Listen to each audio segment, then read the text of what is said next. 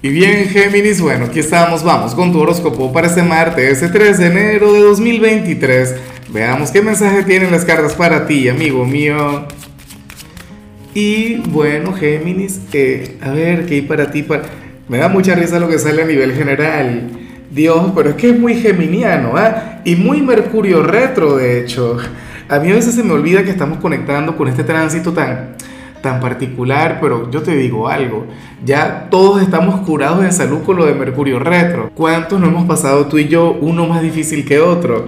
Pero bueno, nada, lo que se plantea para ti, para hoy a nivel general, tiene que ver con, con problemas de comunicación o problemas de empatía con alguna persona muy cercana alguien con quien te amas, alguien con quien tienes una relación mágica, una relación importante, una relación que seguramente va a estar presente, vigente toda tu vida, pero bueno, resulta que no se pueden comunicar, resulta que no pueden hablar, resulta que les cuesta mucho todo lo que tiene que ver con eso.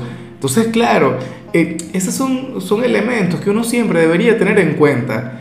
Géminis, hay gente que no puede hablar, pero entonces a través de acciones, eh, ahí es cuando reflejan el amor o a través de pequeños gestos, a través de, pequeñas cosas. En lo sentimental muchas veces sería a través de la conexión carnal, por decir algo, ¿no? La, la comunicación corporal.